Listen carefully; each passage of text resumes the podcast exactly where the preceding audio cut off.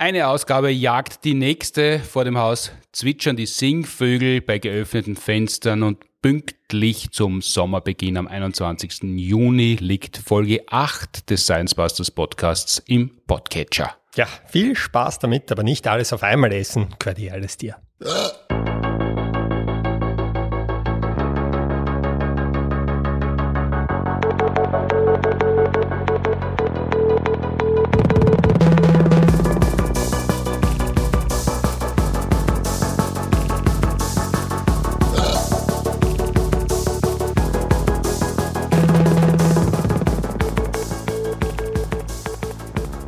Herzlich willkommen zur achten Episode unseres Podcasts, produziert wie immer mit Unterstützung der Universität Graz und der TU Wien. Mein Name ist noch immer Martin Pontigam. Heute sitzt mir gegenüber wieder Martin Moder, der Go-To-Molekularbiologe der Science Busters. Hallo.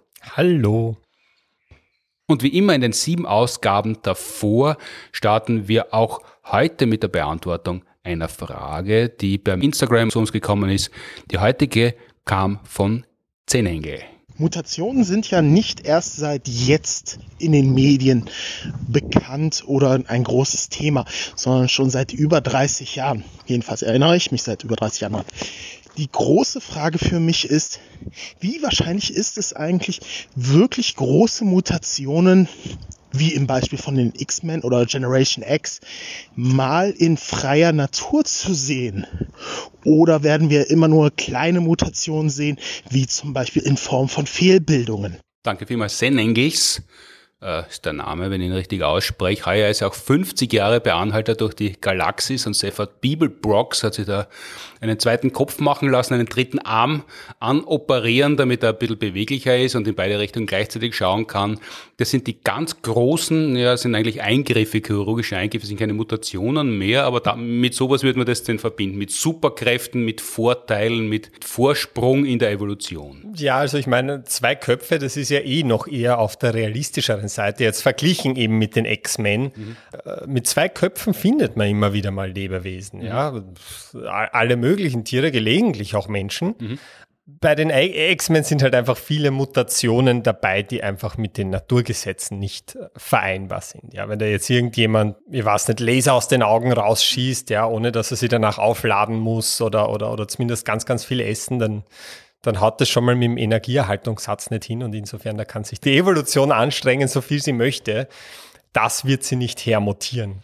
Da müsste man nach so einer Entladung kurze Zeit an die Ladestelle gehen. Eh, oder kurz auf einen Quick Charger draufsetzen. Ich weiß auch, irgend, irgendwas muss man sich einfallen lassen, aber so ist das nicht ganz glaubwürdig. Aber prinzipiell die Natur erfindet extrem selten Neues. Mhm. Was sie schon gern macht, ist das abzuwandeln, was bereits da ist. Aber diese abgewandelten Dinge, die können dann äh, ganz plötzlich anders einsetzbar sein und in diese Richtung sich dann verhältnismäßig schnell weiterentwickeln. Also so, so wie man zum Beispiel ein Buch geschenkt bekommt, das einen nicht interessiert, aber man tut es nicht weg, sondern kann ein zu kurzes Tischbein damit noch unterstützen. Genau, und spinnender schlagen. Und es ist eh viel, vielseitig einsetzbar in Wirklichkeit. Ein Beispiel aus der Natur aber zum Beispiel ist, äh, wir haben ja eine Luftröhre mhm. und wir haben eine Speiseröhre. Die gibt's schon äh, ziemlich lang und im Laufe der Geschichte, also erst später dann, ist eigentlich eine Zunge dazugekommen. Echt, davor äh, hat man ohne Zunge Nahrung aufgenommen? Ja, Luftröhren und Speiseröhren sind zumindest äh, evolutionsgeschichtlich älter als Zungen. Mhm. So kann man das festhalten. Und die Zunge ist eigentlich nur für die Speiseröhre interessant gewesen, anfangs. Ja, also die hatte die Aufgabe, das Essen im Mund herumzuschieben. Die hat die Aufgabe, Giftstoffe zu erkennen. Giftige Dinge schmecken häufig bitter. Aber die Zunge ist eigentlich jetzt keine ideale Konstruktion für die Aufgabe gewesen, ja, weil sie einfach so angelegt ist, mhm. dass sie gleichzeitig der Luftröhre im Weg stehen kann. Ja, das hätte man sicher eleganter auch konstruieren können. Ja, und, und, immer wieder ersticken bis heute Leute an ihren Zungen. Ja, deswegen gibt's die stabile Seitenlage. Genau, das ist, damit die Zunge rausfallen kann und wenn sie nicht rausfällt, dann muss man sie tatsächlich aus dem Schlund rausholen, damit die Menschen, die bewusstlos äh, geworden sind, nicht ersticken. Genau, das, das ist einer der Gründe. In Wirklichkeit erbrochenes kann, kann auch noch eine Rolle spielen, mhm. aber, aber es ersticken laufend irgendwelche Leute an ihren Zungen. Mhm. Und die hat eigentlich ursprünglich für die, für die Luftröhre keine große Bedeutung gehabt. Aber Jetzt rückblickend betrachtet, aufbauend auf diesem eigentlichen Konstruktionsfehler, nämlich dass die Luft sich irgendwie an der Zunge vorbeischummeln muss, hat sich lange Zeit später das entwickeln können, was wir heute als Sprache kennen. Also unsere Fähigkeit, wirklich so komplexe Laute zu formen, dass wir damit sehr viel Information transportieren können. Das heißt, viele Jahrtausende hat die Luftröhre über die Zunge gemalt, dass die faul in der Gegend herumliegt und das Sonnenlicht abschirmt und, und irgendwann sind sie Freunde geworden? Ja, irgendwann, irgendwann hat sie die Evolution gedacht, gut, jetzt ist da, jetzt, jetzt werden wir es nicht mehr los, machen wir das Beste draus. Äh, äh, reden wir zumindest damit. Aber das kann man schon allgemein so formulieren, dass die Evolution hat eigentlich überhaupt keine Ahnung, was sie macht, aber sie ist unfassbar opportunistisch. Also ähm, was auch immer da ist, sie, es, es, entwickeln sich ständig neue Wege, diese Dinge anders einzusetzen und dann mehr in diese Richtung zu gehen. Ein anderes Beispiel sind unsere Hände, die wir heute mitunter dafür verwenden, Werkzeuge einzusetzen. Mhm. Die haben ja ursprünglich eigentlich vor allem die Aufgabe gehabt, dass wir uns von Ast zu Ast schwingen. Das macht man damit heute eher selten, aber dann hat sie halt herausgestellt, dass sie äh, damit auch hervorragend irgendwelche Werkzeuge zusammenschustern lassen. Und dann sind wir da immer feinmotorischer geworden. Und jetzt ist das ihre primäre Aufgabe. Weiß Gott, wenn wir die Evolution weiterlaufen lassen, ein paar Millionen Jahre, vielleicht machen wir mit die Hände dann wieder ganz was anderes. Mhm. Das heißt, das, das, ist einfach da und irgendwann einmal stellt sie heraus, es ist was günstig und dann dauert es ein paar Zehntausend, paar hunderttausend Jahre. Und dann sind die Menschen in der Mehrheit, die das können. Genau. Aber so größere, wirklich äh, schlagartige Sprünge in der Evolution. Äh, also wie jetzt bei X-Men, dass es ein Internat gibt, wo alle Mutanten, Mutantinnen zusammengefangen werden und das sind aber von einer Generation auf die andere mutiert. Genau, so schnell geht das nicht. Also da haben sie auch keinen, ich weiß, ich weiß gar nicht mehr bei den X-Men, ob sie da irgendeinen Mechanismus postulieren. Ich glaube nicht. Ich glaube, die sagen einfach, das ist halt so, die sind halt jetzt mutiert und äh, so funktioniert halt die Evolution. Ja, also wenn, wenn wir uns anschauen, was eigentlich die evolutionären Sprünge waren, die wir aus heutiger Sicht eher als schnelle Sprünge bezeichnen, mhm. dann gibt es da eigentlich nur eine Handvoll aus der jüngeren Vergangenheit. Und wenn ich jetzt jüngere Vergangenheit sage, rede, rede ich noch immer über die letzten paar Jahrtausende. Mhm. Ähm, also sicher eine der klassischen Veränderungen, über die man oft hört in den Einführungsvorlesungen der Genetik, ist, dass halt in Regionen von Zentralafrika wo Malaria bis heute ein sehr großes Thema ist. Mhm. Da ist eine bestimmte Krankheit sehr präsent, nämlich die Sichelzellenanämie. Das ist eine Veränderung am roten Blutfarbstoff, also dem Hämoglobin. Ah, das, das formt diese, nicht Farbstoff ist das falsche Wort, die roten Blutkörperchen, mhm. ah, die Erythrozyten. Mhm. Bei Leuten, die wirklich voll ausgeprägte Sichelzellenanämie haben, da sind die wirklich so halbmondförmig, also sichelförmig eben. Und das ist halt nicht gut. Dann können sie den Sauerstoff nicht äh, so gut transportieren. Die tendieren dann zum Verklumpen. Mhm. Aber wir haben ja von den allermeisten Genen zwei Kopien in uns. Ja, und wenn ich jetzt bei beiden Kopien von diesem Gen, das dieses Hämoglobin formt, diese Erkrankungsvariante habe, dann ist das sehr schlecht, dann habe ich die volle Ausprägung der Krankheit. Aber wenn ich es nur in einer Kopie habe, dann funktionieren diese roten Blutkörperchen noch einigermaßen gut, sind aber doch ein bisschen komisch, sodass sich die Erreger von Malaria darin nicht gut vermehren können. Mhm. Weil das sind nämlich Einzeller, die sich wirklich in diese roten Blutkörperchen einnisten und da drin sich vermehren können. Das heißt, das hat dazu geführt, dass diese Sichelzellenanämie in Zentralafrika irrsinnig verbreitet ist, einfach weil das tatsächlich in dem Kontext, ja, was auch wieder zeigt, dass ob das jetzt eine Optimierung ist oder nicht, das ist wirklich kontext- und umweltabhängig.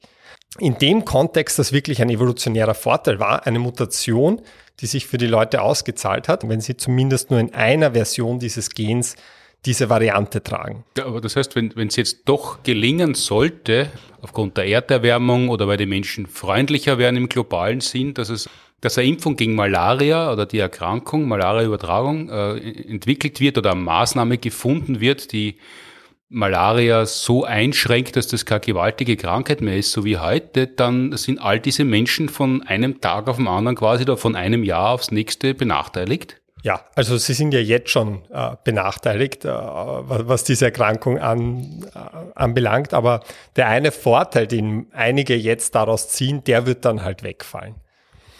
Wenn man dann die nächsten Jahrzehnte wahrscheinlich beobachtet oder Jahrhunderte wieder, dann, dann wird das allmählich verschwinden, wenn das wenn die Bekämpfung der Malaria so stabil erfolgreich bliebe? Das, das kommt immer darauf an. Also verschwinden wird sie nur dann, wenn die Leute, die, das ist ja das Brutale an Evolution. Wir, wir haben immer das Gefühl, die, die macht alles im Laufe der Zeit besser und besser angepasst, aber sie macht das nur, indem die Benachteiligten sterben. Mhm. Das heißt, wenn wir gleichzeitig eine Situation schaffen, in der Sichelzellenanämie gut behandelbar ist mhm. und man sonst keine massiven Einschränkungen dadurch hätte, dann würde die Evolution da überhaupt nicht ansetzen. Das ist ja so wie mit Fehlsichtigkeit, die ja auch äh, massiv zunimmt im Laufe der Zeit, einfach weil jetzt, wo wir Brillen tragen können, mhm. auf einmal nicht mehr dieser irrsinnige Selektionsdruck da ist. So dass sich auch Leute, die eine Brille brauchen, nicht massiv höhere Wahrscheinlichkeit haben zu sterben im Alltag, weil sie irgendwo runterfallen. Also, also das heißt, da hat sich die Evolution gedacht, ah, da kümmert sich wer anderer drum, da, da, da, da greife ich gar nicht mehr hin. Ja, ja, wirklich. Also das ist das, was wir oft vergessen, wenn wir uns überlegen, wohin entwickelt sich der Mensch, werden unsere Gehirne größer. Mhm. Unsere Gehirne werden nur größer, wenn die mit kleinen Gehirnen sterben. Mhm. Das ist der Mechanismus der Selektion. So brutal ist das. Es gibt noch ein paar andere Beispiele. Milch ist ja so ein Beispiel. Äh, in asiatischen Ländern hört man immer, können Leute Milch nicht verdauen. Wir können das schon sehr gut. Das hat sehr unterschiedlich entwickelt nach Bedürfnis. Ja, das ist auch ein äh, klassisches Beispiel. Also wir haben oft das Gefühl, wenn Leute in anderen Ländern Milch nicht vertragen können, dass die diejenigen sind, die eine Mutation hätten, sodass sie Milch nicht vertragen. Äh, in Wirklichkeit sind wir die absoluten Ausreißer, wir, die wir Milch vertragen. Weil äh, eigentlich ist es bei Säugetieren das absolute Standardschema, dass wenn man mal ausgewachsen ist, dass man keine Milch mehr trinken kann, dass man einfach diesen Zucker, der da drin ist, die Laktose, nicht mehr aufspalten kann und dann erledigen das die Darmbakterien für uns und das ist dann meist nicht angenehm für einen selber und oft auch für die äh, umstehenden Leute. ähm, und das hat natürlich einen gewissen biologischen Sinn. Die Milch ist quasi für die Kinder und, äh, und das, das soll. Das sollen nicht die Erwachsenen wegtrinken. Da, das wäre die Idee eigentlich eines Säugetiers, ja, weil sonst wäre das ja ungut, wenn ein Tier versucht, seine Kinder aufzuziehen und da kommt dann die Hyäne von äh, nebenan und sauft die ganze Milch weg. Das will man natürlich nicht. Aber jetzt ist es so, wir haben in Europa schon ziemlich lang Landwirtschaft betrieben, auch mit Vieh mhm. und mit Weidevieh. Und wir hatten phasenweise sehr große Hungersnöte in Europa. Und jetzt hat sich herausgestellt, es gibt seltene Mutationen, die die Möglichkeit mit sich gebracht haben, auch im Erwachsenenalter noch Milch zu verdauen. Und diese Personen hatten dann plötzlich einen gewaltigen Überlebensvorteil, also einen evolutionären Selektionsvorteil mhm. in diesen Zeiten der Hungersnot.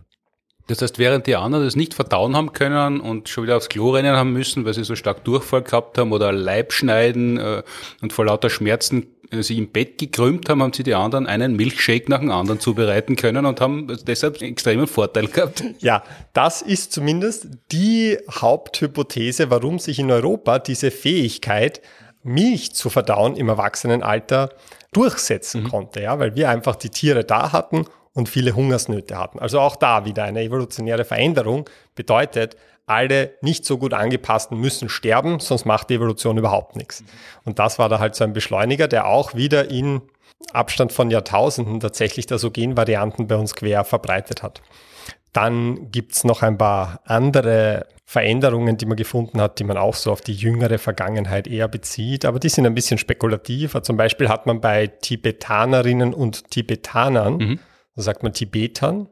Ich glaube Tibeter und Tibeterinnen. Ähm, die bei Menschen, äh, die in Tibet leben. Die in Tibet. Oder, die, die, dort geboren worden sind wahrscheinlich, die Einheimischen genau. aus Tibet. Genau, aber auch nur in bestimmten Regionen, sondern da gibt's äh, da gibt's Populationen, die leben in sehr großen Höhen. Mhm. Die leben hoch oben. Und bei denen findet man vermehrt eine genetische Variante, die es ihnen leichter macht, vor allem im Kindesalter, mhm beziehungsweise die ihre Sauerstoffversorgung verbessert mhm. ähm, und ein bisschen an große Höhen anpasst.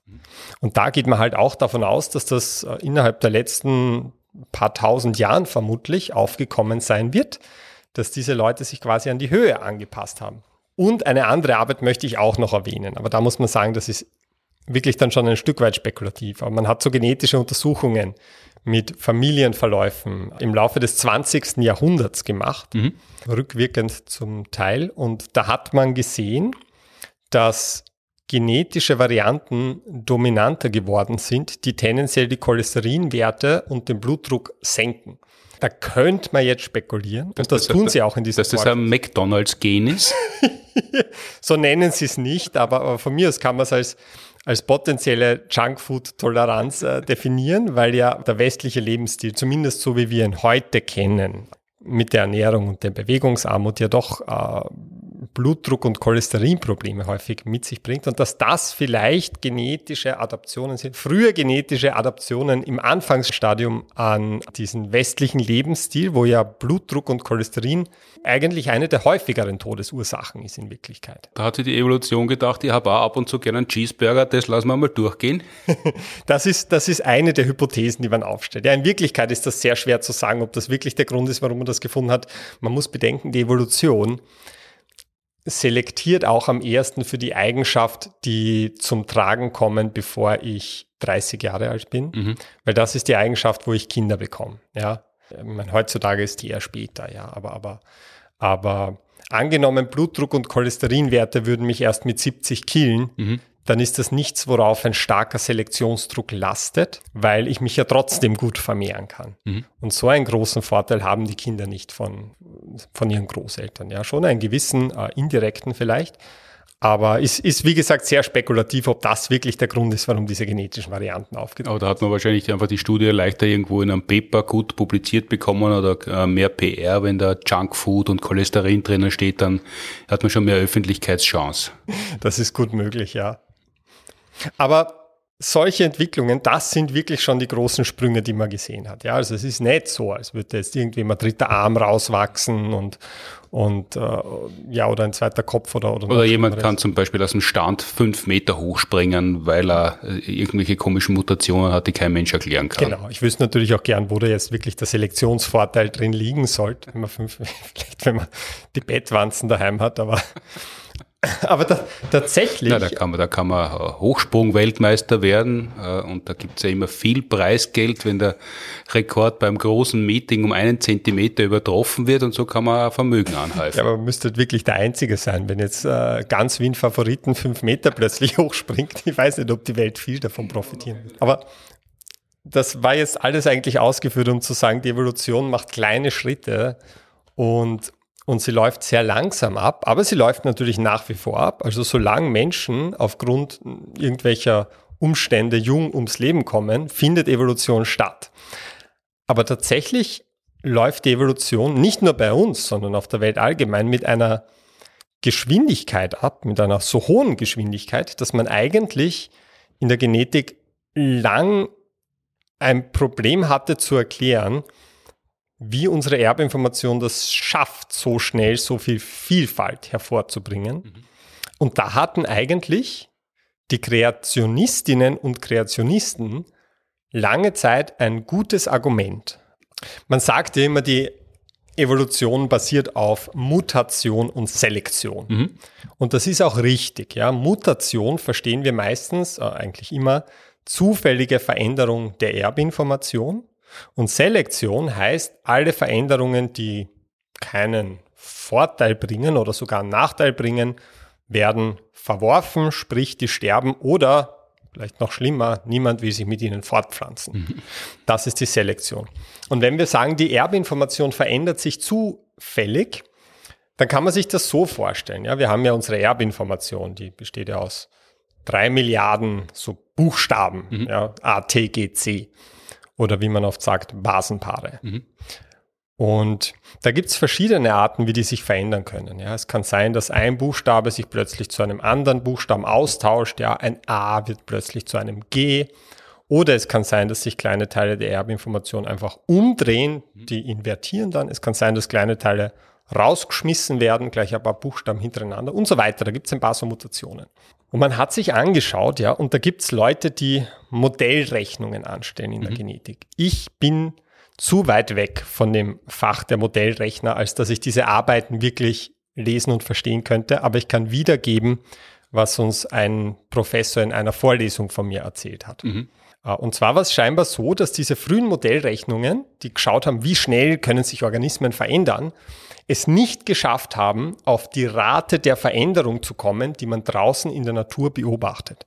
Also diese zufälligen Veränderungen der Erbinformation, die haben nicht ausgereicht, um wirklich zu erklären, wie das Leben so komplex und so vielfältig werden konnte. Das heißt, die Welt und das Leben in der Welt war schneller als die dazugehörigen biologischen Erklärungen? Genau. Laut den Modellen, die man gehabt hat, hat man eigentlich gesehen, okay, eigentlich müsste das alles viel, viel langsamer gehen. Und da sind dann die Kreationisten hergekommen und haben gesagt, ihr könnt rechnen, wie ihr wollt. Es gibt äh, viel bessere Erklärungen und die haben wir, nämlich der, der, der kreative Herrgott. Ja, Jana, das ist ja das klassische Herrgott-Argument. Mhm. Man hat irgendeine eine Erklärungslücke und dann kommt einer daher und sagt, aha, da sitzt da drin der Herrgott in der Lücke. dann hat man endlich hat man da die Anschrift. Jetzt weiß man, wo man die Briefe hinschicken soll, wenn man weiß, in welcher Lücke er sitzt. genau. Aber dann sind halt die Genetikerinnen und Genetiker kommen und haben ihn aus der Lücke wieder rausgeschmissen, weil, weil man draufgekommen ist, dass es stimmt schon, es, ist zu, es sind zufällige Veränderungen, aber es gibt Mechanismen innerhalb dieses Zufalls, die man vorher nicht gekannt hat mhm. Und die aber diese Geschwindigkeit der Evolution massiv boosten. Mhm. Also das Ganze massiv beschleunigen. Und das Ganze kann man sich zum Beispiel so vorstellen. Angenommen, ich habe ein Gen in meiner Erbinformation und dieses Gen hat eine wichtige Aufgabe. Ja, es könnte irgendwas sein, Teil von einem Komplex, der irgendwas macht im Körper und das ist lebenswichtig. Dann hat dieses Gen eigentlich nicht die Möglichkeit, sehr experimentierfreudig sich zu verändern. Weil in dem Moment, wo es das macht, bin ich tot. das ist nicht im Sinne der Evolution. Bei der Evolution ist wurscht, ob ich tot bin, aber es ist, es ist nicht im Sinne des Individuums. Das heißt, Gene, die bereits da sind und die eine wichtige Aufgabe erfüllen, können nicht so leicht mutieren und mutieren deshalb auch sehr, sehr langsam. Und jetzt gibt es aber Mechanismen, die es doch erlauben, mehr Variation da reinzubringen. Also zum Beispiel, was häufig passiert, ist, dass sich Abschnitte unserer Erbinformation einfach verdoppeln und dann habe ich da zwei Kopien von dem Gen. Und in der Regel reicht aber eines aus, um die Aufgabe zu erfüllen, die es erfüllen soll. Und das andere kann ein bisschen Sachen ausprobieren. Gen genau, das zweite hat quasi Freistunde, kann, kann machen, was es will, äh, kann irgendwelche neuen Mutationen ansammeln und Gene, die gerade keine Funktion ausführen, die mutieren sehr schnell. Und da kann es dann natürlich vorkommen, dass dieses Gen plötzlich eine gewisse Abwandlung vom ersten darstellt, das dann aber plötzlich wieder irgendeine andere Funktion übernehmen kann. Mhm. Und das sieht man sehr oft in der Genetik. Also um das Ganze vielleicht anhand von einem Beispiel zu sagen, angenommen, ich habe ein perfektes Getriebe. Ja, ein Zahnrad greift ins nächste Zahnrad und in dem Moment, wo ich eine Kleinigkeit darin ändern würde, in dem Moment, wo ich sage, ich möchte, dass dieses Zahnrad ein bisschen weniger Zacken hat, wird das ganze Ding nicht mehr funktionieren. Das war das Bild, das man ursprünglich gehabt hat, wie die Veränderungen stattfinden müssten. Aber jetzt, was die Evolution macht, sie geht her, sie lässt das Ganze, wie sie ist. Sie macht von einem Zahnrad eine Kopie, ändert da ein bisschen die Zacken und vielleicht stellt sich heraus, dass dieses Zahnrad dann irgendwo anderswertig in einem anderen Getriebe oder vielleicht sogar im gleichen Getriebe dann wieder einsatzfähig ist mit einer leicht abgewandelten Aufgabe. Mhm. Und dadurch wird dieser ganze Prozess viel schneller, weil wir halt oft wirklich einen Spielraum haben, wo die Evolution oder die Genetik ein bisschen ausprobieren kann, um dann halt neue Dinge zu entwickeln. Und, und damit war dann diese Geschwindigkeit gut erklärbar mhm. und man hat den Herrgott wieder in die Lücke hineinsetzen können. genau, dann hat man halt die nächste Lücke finden müssen, wo, wo, wo er gut reinpasst, der Herrgott. aber, aber prinzipiell, wenn ich mir jetzt so genetische Veränderungen anschaue, dann ist es so, dass wenn sich in der Erbinformation was verändert, ja, und in Wirklichkeit verändert sich ständig was in der Erbinformation. Aber wenn sich was verändert, dann hat das in den allermeisten Fällen eigentlich überhaupt keine Auswirkungen, mhm. weil ein großer Teil unserer Erbinformation zum Teil keine wirkliche Funktion hat. Das ist einmal das eine. Dann gibt es bestimmte Stellen in der Erbinformation, wo Veränderungen einfach relativ auswirkungslos sind, wo es nicht einmal die Aminosäure verändert und so weiter. Also in der Regel passiert gar nichts bei Mutationen. Dann gibt es einen kleineren Prozentsatz von genetischen Veränderungen, die negative Auswirkungen haben. Und dann als letztes einen winzig kleinen Prozentsatz von genetischen Veränderungen, die positive Auswirkungen haben. Mhm. Und das sind aber wirklich die aller, aller wenigsten. Äh, man kann sich das auch vorstellen. Wenn ich jetzt ein Auto habe mhm. äh, und das ist eine Maschine, die gut arbeitet und ich sage, mhm. ich gehe jetzt her und verändere zufällig irgendwas, ja, dann ist die Chance, dass da gar nichts Entscheidendes dabei passiert, ist relativ hoch. Ja, keine Ahnung, da klappe ich irgendwas um an der Karosserie, fahrt noch immer. Mhm. Die Chance, dass ich irgendwas so verändere, dass schlechter fahrt, ist relativ äh, hoch im Vergleich zu dem, dass sich irgendwas zufällig verändert, dass das Auto dann besser funktioniert. Ähm, also so ist das auch mit einem Organismus. Ja, also es ist wirklich ein, ein, ein verschwindend kleiner Prozentsatz von genetischen Veränderungen, die einen Vorteil bringen. Und das äh, ist auch das, was dieses X-Men-Szenario so unwahrscheinlich macht, weil wenn wir in der realen Welt zufällige genetische Veränderungen beobachten und wir wollen schauen, was sind denn die Auswirkungen, die ich dabei sehe, ist das in aller Regel einfach, dass ein Tumor entsteht. Und das ist jetzt nicht das, was wir mit den X-Men assoziieren. Das heißt, das heißt, es passieren eigentlich ununterbrochen Mutationen, das was in den Fantasy- und Science-Fiction- und, und Horrorfilmen Mutationen sind, das sind immer gewaltige, unrealistische Ausprägungen, aber Mutation ist überhaupt nichts Seltenes. Na, überhaupt nicht. Ich meine, man kann sogar sagen, der lernfähige Teil meines Immunsystems zum Beispiel, der funktioniert nur deshalb, weil in meinen Immunzellen mein Körper möchte fast sagen, absichtlich Mutationen herbeiführt, die dazu führen, dass dann bestimmte Krankheitserreger erkannt werden. Also der Grund, warum wir den Corona-Impfstoff bekommen und danach auch wirklich das Coronavirus abwehren können,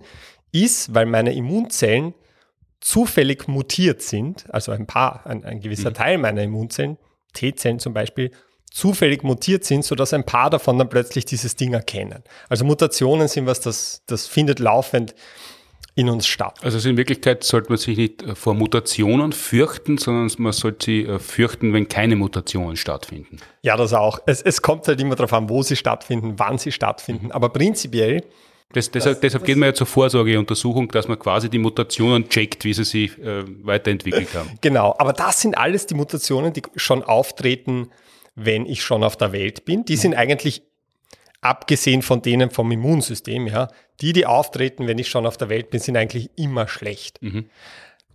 Die, die für die Evolution interessant sind, sind die, die in meinen äh, Keimbahnzellen auftreten, in meinen Samen, in meinen Eizellen. Mhm. Äh, das sind nämlich die, die dann einen ganzen Organismus formen. Und da muss man sagen, da ist es auch so, dass die meisten einen Nachteil bringen. Aber dann kommt halt noch dieser Faktor der Selektion, wo man sagt, die schlechter angepassten sterben. Und das ist halt der Prozess, der uns bis jetzt optimiert hat. Ja? Das ist halt das, was man bei der Evolution immer mitbedenken muss. Von allen denkbaren Optimierungsprozessen mhm. ist das mit Abstand der brutalste. Weil er funktioniert nur deshalb, weil diejenigen, die nicht so gut angepasst sind, sterben. Das heißt, alle unsere Eigenschaften, die wir heute als gut betrachten, haben wir nur deshalb, weil in der Vergangenheit ausreichend Leute gestorben sind, die diese Eigenschaften nicht so ausgeprägt hatten. Also der Grund, warum wir heute so gut mit einem Schnupfen zurechtkommen, ist, weil in der Vergangenheit ausreichend Menschen an, aus unserer Sicht eben heute harmlosen Schnupfenviren gestorben sind. Mhm. Das heißt, in Wirklichkeit stehen unsere Eigenschaften, unsere für uns wünschenswerten Eigenschaften aus, auf, auf, auf Bergen von Leichen, das muss man schon sagen. Und das können auch äh, wesentlich liebenswürdigere, angenehmere, schlauere Menschen gewesen sein, wenn die das Pech gehabt haben, mit Schnupfen nicht umgehen zu können, dann sind sie weg. Ja, ja. Also die Evolution, die hat da keinen, keinen ethischen Kodex, an den sie sich hält oder so. Die, die macht halt, was funktioniert, sonst, sonst wären wir wahrscheinlich alle viel angenehmere Typen, als wir im Endeffekt geworden sind. Ähm, aber vielleicht, um jetzt wieder äh, zu dieser Frage zurückzukommen, was im Prinzip eine Frage rund um große Sprünge in der mhm. Evolution ist. Man kann sich jetzt natürlich fragen, wenn die Natur das nicht machen wird in kurzer Zeit, mhm. könnten wir das selber machen? könnten wir den Menschen verändern. Und da kann man natürlich. Also der, also der Evolution auf die Sprünge helfen, wenn die so desinteressiert ist an ethisch hochstehenden Persönlichkeiten, ob, ob man da nicht selber ein bisschen eingreift. Ja, und da muss man sich dann natürlich fragen, wie kommen wir überhaupt auf die Idee, dass wir das besser machen könnten als um die vier Milliarden Jahre Evolution das in Wirklichkeit geschafft haben? Und diese Frage kann man eigentlich auf zwei Arten beantworten. Die eine Art ist, dass man fragt, angenommen, wir würden den Menschen genetisch verändern, um seine Eigenschaften zu beeinflussen, können wir, wenn wir da eine Veränderung vornehmen, können wir wirklich genau abschätzen, was wir damit eigentlich machen. Können wir wirklich alle, alle Folgen von so einer Veränderung abschätzen? Und da ist die Antwort eindeutig nein. Das ist viel zu komplex, als dass man alle Folgen abschätzen könnte. Also wenn, wenn das die Herangehensweise ist, muss man sagen, dann dürfte man nie in den Menschen genetisch eingreifen. Man kann aber auch eine andere Frage stellen und das ist die Frage, wenn wir den Menschen genetisch verändern würden, könnten wir das besser machen als der Prozess, der uns momentan genetisch verändert und der uns bis jetzt genetisch verändert hat? Und da ist die Antwort eindeutig ja, mhm. weil der Prozess, der uns bis jetzt verändert hat, eben darauf basiert hat, dass er völlig ungerichtet irgendwas macht äh, und ich bin mal so frech zu sagen, äh, völlig ungerichtet irgendwas machen, das bringen wir gerade noch zusammen. Das heißt, in, in dem Kontext könnte man sagen, jede genetische Verbesserung, ich, ich verwende jetzt einfach mal das Wort Optimierung, ich komme nachher noch darauf zu sprechen, jede genetische Optimierung, die besser ist als der blanke Zufall, ist schon besser als der Prozess, der das bis jetzt gemacht hat. Und der blanke Zufall, wie gesagt, wenn er Auswirkungen hat, sind die fast ausschließlich negativ für das Individuum. Und dann kommt man aber zwangsläufig auf die Frage, was meint man denn, wenn man sagt äh, Optimierung? Ja, also, also angenommen, wir würden jetzt sagen, wir wollen große genetische Sprünge sehen, wir wollen, wir wollen neue Mutationen haben. Was wäre denn eine Veränderung, die sich lohnt? Ja? Und da hat man, da hat man sehr viele Probleme. Mhm. Aber ein Problem, auf das man stößt, äh, technisch wäre es lösbar. Ja? Wir, wir sind mittlerweile wirklich gut, Erbinformation zu verändern. Aber ein Problem, auf das man stößt, ist, dass man um festzulegen, welche Veränderung eine Optimierung darstellt, man eigentlich so eine Art allgemeingültiges Ideal definieren müsste, mhm. damit man weiß, ob man sich mit einer Veränderung diesem Ideal annähert oder sich eher wieder davon entfernt. Sonst weiß ich ja nicht, ist es Optimierung oder nicht.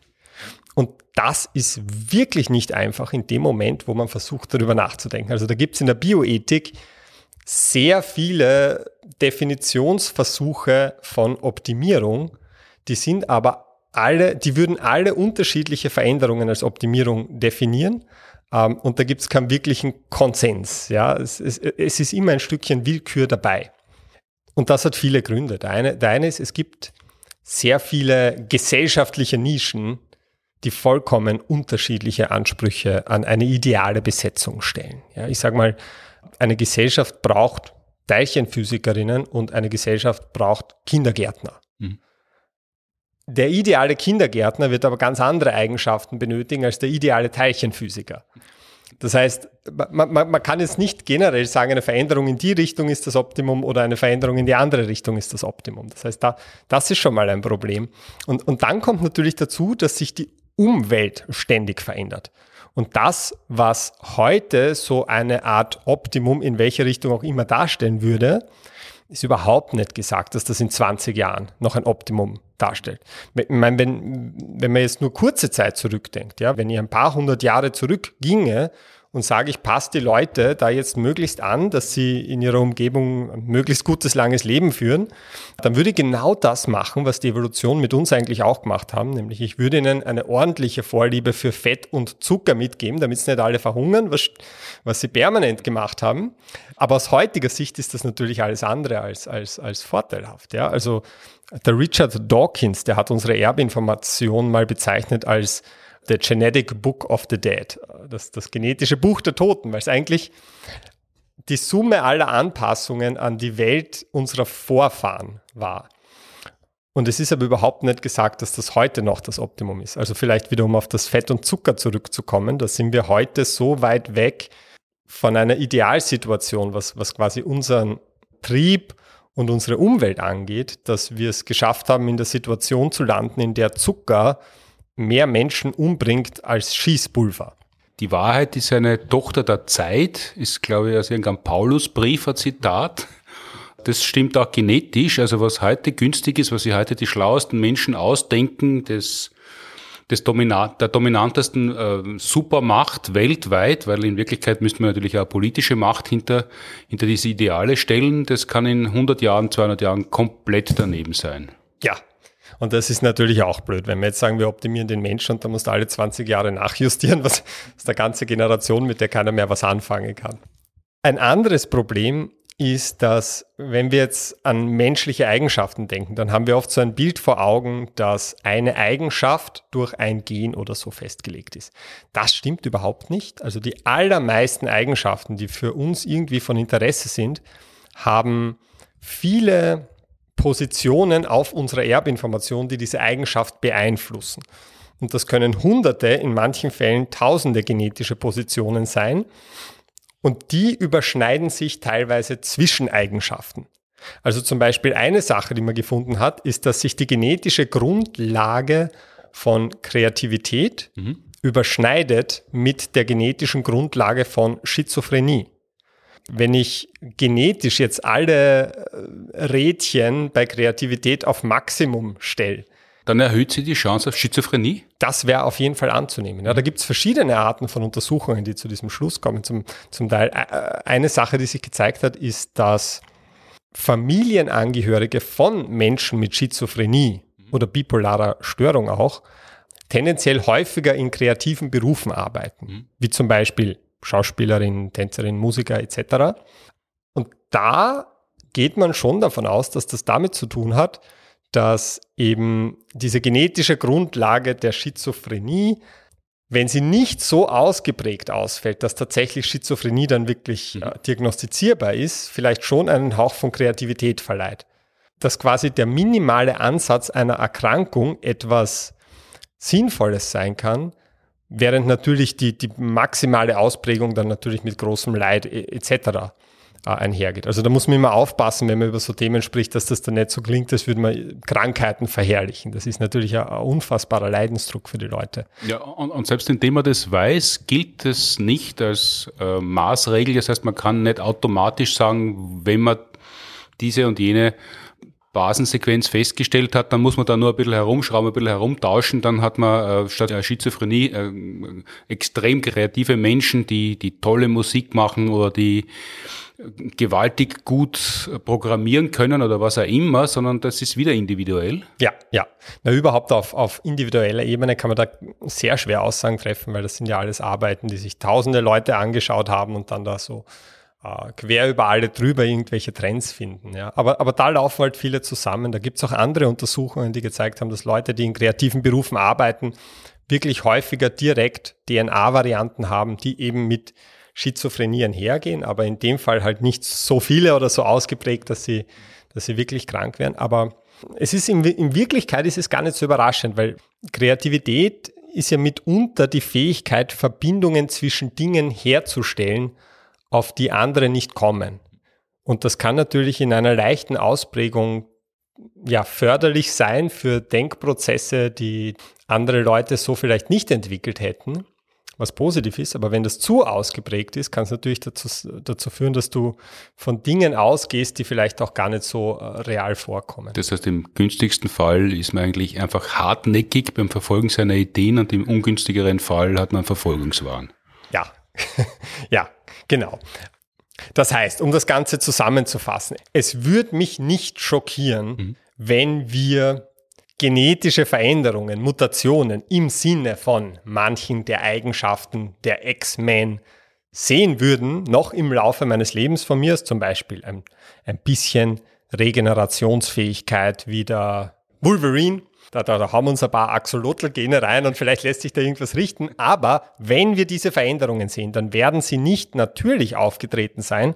Das kann Evolution nicht leisten, außer alle Nicht-Wolverins sterben weg, mhm. sondern dann werden sie aufgetreten sein, weil wir uns entschieden haben, dass das eine der Veränderungen ist, die wir ausprobieren wollen.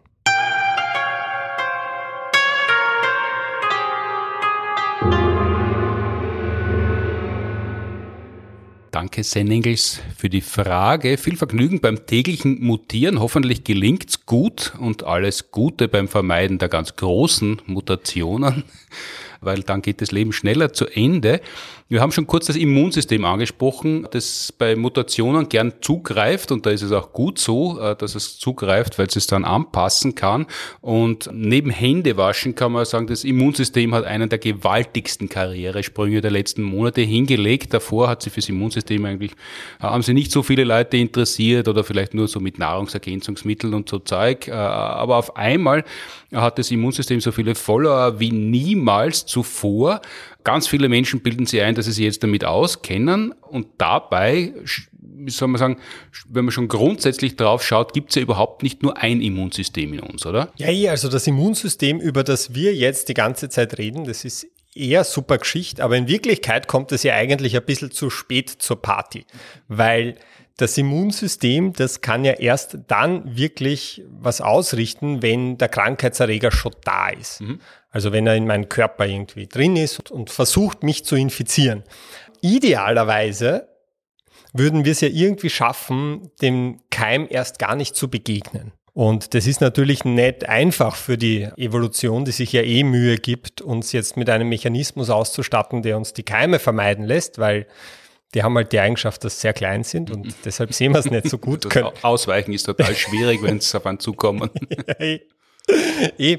Und, und die Natur hat aber quasi das nächstbeste gemacht und hat dafür gesorgt, dass wir eher den Situationen aus dem Weg gehen, in denen tatsächlich ein erhöhtes Infektionsrisiko besteht. Was sind das für Situationen? Man fasst diese Art von, ich möchte sagen, Vorimmunsystem mhm. zusammen als Verhaltensimmunsystem. Also wirklich Verhaltensweisen, die dafür sorgen, dass wir Keimquellen erst gar nicht zu nahe kommen. Ja, da gibt es natürlich ein paar Sachen, die liegen auf der Hand. Dinge, die Infektionen verursachen, sind mitunter Erbrochenes, Kot, Eiter. Und wenn man das so auflistet, dann merkt man schon, da steigt... Dass, dass sie hoffentlich besser nicht auf der Hand liegen. ja, weil das eben Dinge sind, mit die, die, die wir mit Ekel assoziieren, ja? Ja, also normalerweise, wenn jemand gerade eine mächtige Sprühpizza hinlegt, geht man nicht hin und schaut genauer zu. das kommt natürlich drauf. Ich meine, es kann lustig sein auch, wenn jemand gerade. Aber näher hingehen tut man nicht, sondern man lacht ihn halt aus der Ferne aus. Genau, man macht eine Instagram-Story. Aber ja, das ist, also Ekel ist mitunter einer der, der Mechanismen des Verhaltensimmunsystems mit dem es quasi versucht, uns von Infektionsquellen fernzuhalten. Ja, man kann das, da, gibt es ganz witzige Arbeiten dazu. Ja, es geht ja gar nicht darum, ob es wirklich eine Infektionsquelle ist. Ja, wenn ich jetzt sagen würde, ich nehme Eiter her mhm. und ich würde den auskochen, sterilisieren, dann würde man noch immer so sehr davon davor grausen, dass ich mir das nicht auf ein Brot schmieren würde. Sterilisierte Eitertarts als Gruß aus der Küche würden trotzdem nicht gut ankommen. Ja, obwohl wir rational wüssten, dass davon keine Infektionsgefahr mehr ausgeht. Mhm. Ja, aber unser Verhaltensimmunsystem, das, das will das einfach nicht. Ja, es gibt da andere Arbeiten, die haben, so, so extrem mhm. haben sie es nicht gemacht, aber die haben äh, Schokoladencremetörtchen hergenommen, die sie einfach in Form von einem äh, Hundstrümmerl gemacht haben und haben das Leuten angeboten und das wollten die auch nicht essen, zum Teil, wenn sie gewusst haben, dass das in Wirklichkeit ein Schokocreme ist. Das heißt, ein schön modellierter Hundekothaufen als äh, aus wohlschmeckender Schokolade ist trotzdem zurückgewiesen worden wegen der Form? Ja, also verhältnismäßig häufiger zurückgewiesen mhm. worden als als andere Schokolade. Das ist, eine sehr alte Studie, muss ich sagen. Ich weiß jetzt auch nicht, ob vielleicht, wie, wie die dafür kontrolliert haben, dass die Teilnehmenden nicht vielleicht glauben, der verarscht sie ein bisschen. Und es ist, es ist versteckte Kamera und es ist eher wirkliches Hundstrümmel. Aber das ist eine der vielen möglichen Erklärungen, warum es Osterhasen und Schokonikoläuse gibt und nicht Exkremente zu den jeweiligen Hochfesten. Na, gerade beim Osterhasen wäre das blöd, weil das sucht man ja unterm Gestrüpp. Ähm, aber jetzt ist natürlich so, ja, zum Teil können wir uns Infektionen von solchen Quellen natürlich holen. Aber, und das kriegen wir ja jetzt auch alle sehr unangenehm zu spüren, viele Infektionen holen wir uns direkt im Kontakt mit anderen Menschen. Und jetzt können wir ja das nicht einfach so machen, dass wir generell anderen Menschen aus dem Weg gehen, wenn uns graust. Mhm.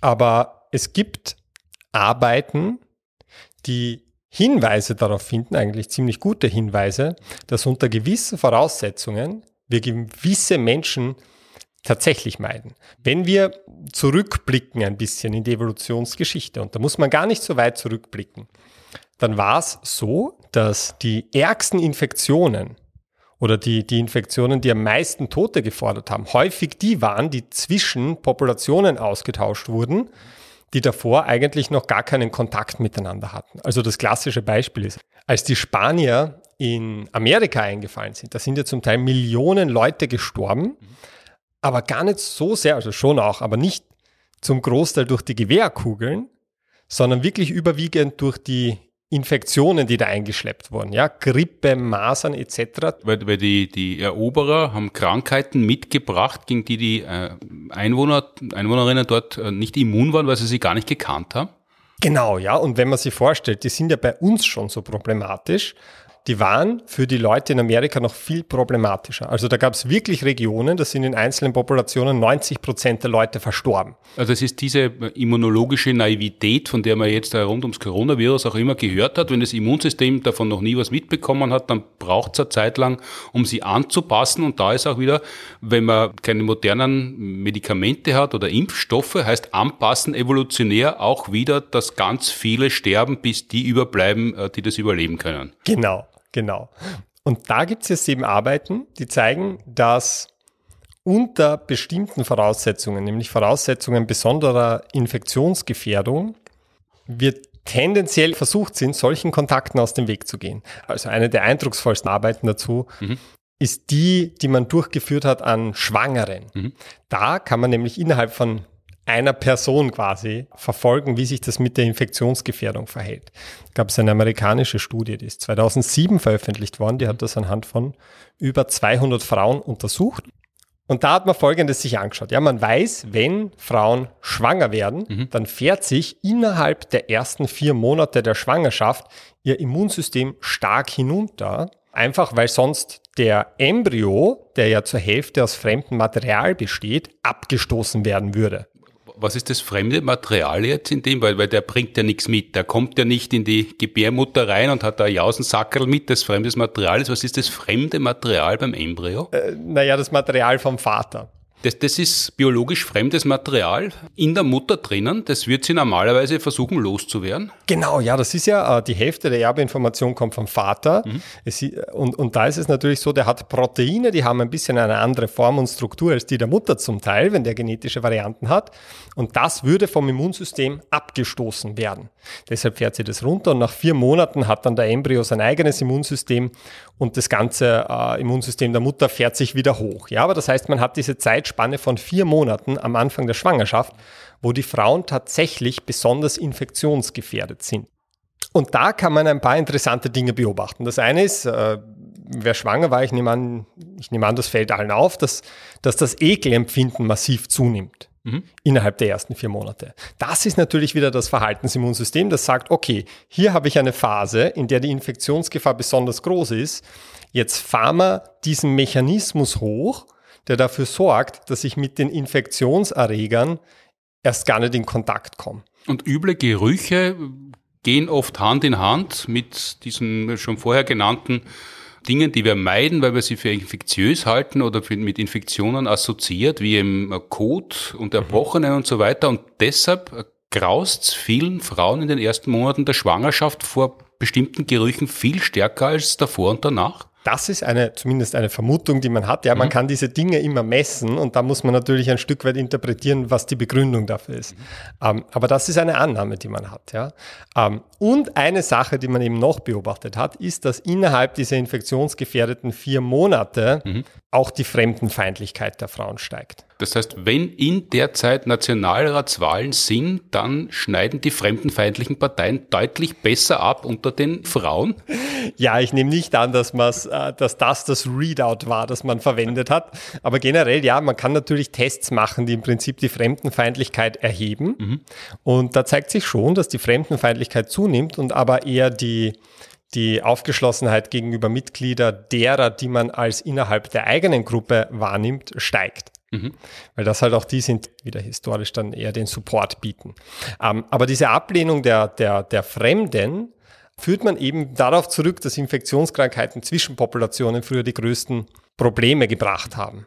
Und das beobachtet man aber nicht nur bei schwangeren Frauen, sondern unabhängig davon, ob ich gerade schwanger bin oder nicht, Wenn ich Leute mit der Vorstellung von Infektion in Berührung bringe, dann ist es tendenziell so, dass zumindest kurzfristig dadurch ihre Fremdenfeindlichkeit steigt. Das kann sein durch das Verwenden infektionsgeladener Sprache, Infektionsvokabular, Ratten, Maden. Mhm. also indem man äh, politische Gegner zum Beispiel mit, mit Gewürmen und mit Insekten und mit, mit unangenehmen, uns unangenehmen Dingen bezeichnet, schürt man zumindest kurzfristig die Fremdenfeindlichkeit. Also, dass man das politisch macht, gesellschaftspolitisch, intellektuell, ist eh klar, aber, aber auch, äh, auch, auch biologisch? Ja, also wie weit biologisch, ich meine, das ist halt auch wieder etwas, das man misst, aber tatsächlich, ja, wenn man, wenn man Infektionsvokabular verwendet, dann steigt die Fremdenfeindlichkeit. Und das sieht man ja auch oft bei fremdenfeindlichen Ideologien, eh wie du sagst, politisch,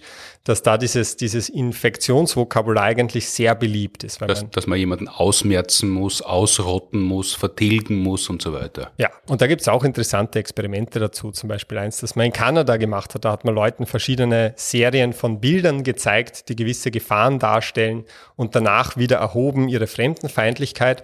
Und den einen hat man halt Gefahren gezeigt, die mit Infektionen einhergehen und den anderen eher andere Gefahren, die infektionsunabhängig sind, mhm. wie zum Beispiel äh, jemand zeigt mit einer Waffe auf dich etc. Mhm. Ähm, und da war es auch so, dass die, die mit diesen Infektionsgedanken in Verbindung gebracht wurden, die haben dann fremdenfeindlicher abgeschnitten als die, die mit anderen Gefahren irgendwie in Kontakt gebracht wurden. Mhm. Und jetzt ist die Situation heute aber anders als in unserer evolutionären Vergangenheit. Ja, jetzt ist es so, dass Infektionskrankheiten heute nicht mehr die Todesursache mhm. Nummer eins sind, auch wenn das ein relativ neues Phänomen ist. Mhm. Und gleichzeitig ist es natürlich so, dass die Populationen durchmischter sind denn je. Das heißt, so Vorfälle, wie es in der Vergangenheit war, dass die Amerikaner und die Spanier in Berührung kommen, mhm. sowas ist heute in Wirklichkeit nicht mehr wirklich relevant, weil wir sind in dem Moment, wo ein Keim auftaucht, der auch nur halbwegs ansteckend ist, verbreitet der sich durch rund um den Globus, wenn er neu ist. Ja, wir sind ja heute ein großes Keimökosystem, mhm. wenn man so möchte. Ja, wir, wir reisen sehr viel herum. Das heißt, dieses Verhaltensimmunsystem, das uns die Evolution ausgebildet hat, weil es irgendwann einmal günstig war, das hat heute überhaupt keinen Sinn mehr?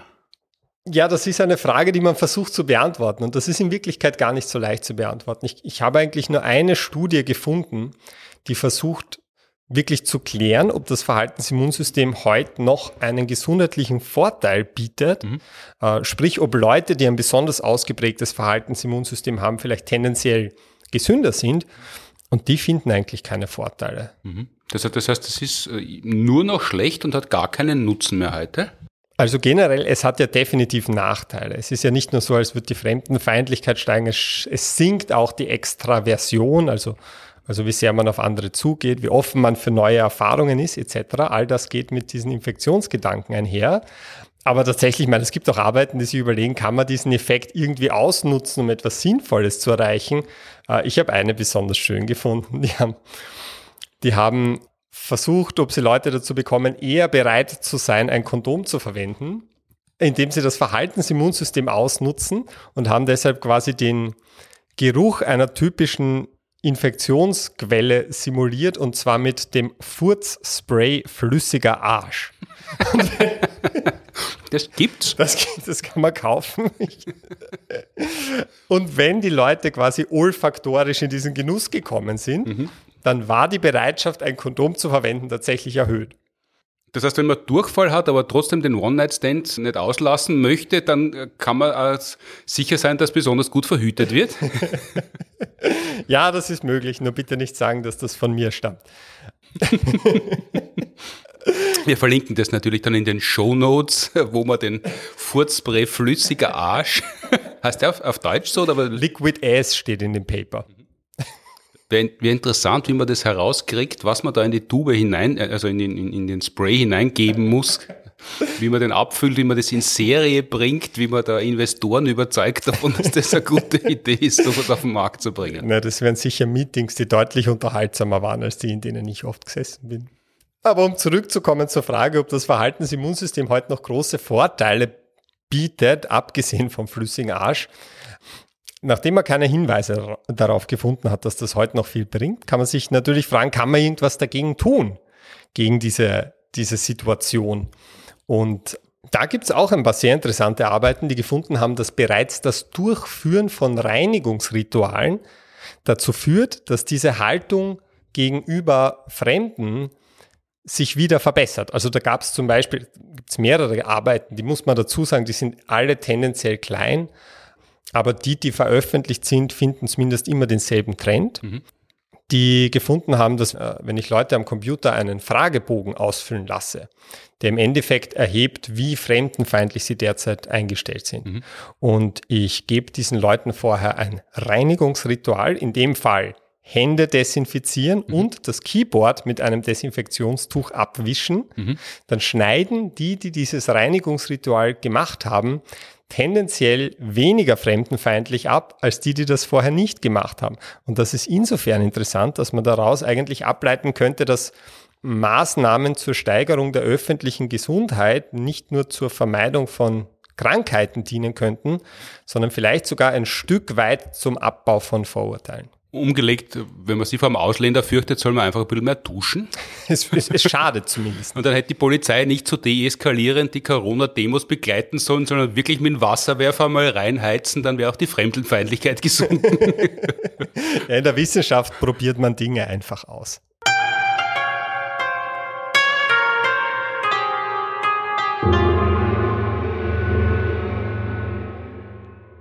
Und damit sind wir ans Ende unserer Podcast-Folge gelangt. Wer mehr wissen möchte, Martin, du hast ein Buch drüber geschrieben, Gainpool Party, das man lesen kann, wo ausführlicheres drinnen ist, aber wer zu faul zum Lesen ist.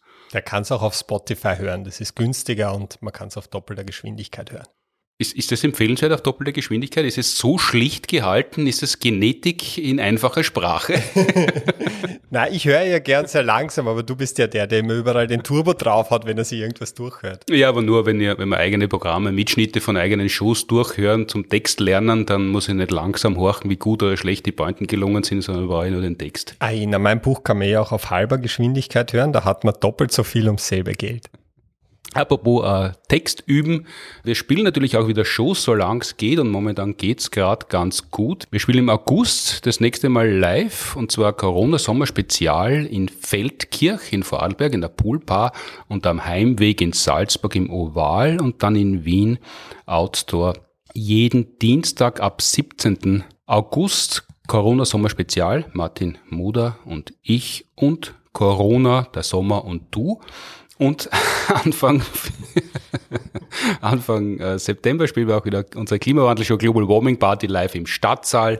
Zuerst am 4.9., am 9.9. in Melk und am 19.9. in München. Und dazwischen kann ich oft genug darauf hinweisen, das große Geburtstagsfest für Heinz Oberhummer nachgeholt. 80 Jahre Heinz Oberhummer im Theater im Park in Wien am Freitag, den 10.9. unter anderem mit Josef Hader, Franz Fieberg, Julia Enders ist angesagt und neu zugesagt hat Ronald Mallet, der Physiker aus den USA, der schon öfter bei uns war und der als der große Zeitreisengelehrte, naturwissenschaftliche Zeitreisengelehrte der Gegenwart gilt, kommt auch jetzt extra wieder nach Wien. Wir haben schon zweimal Shows mit ihm gespielt, um Heinz Oberhummer zu seinem Geburtstag hochleben zu lassen.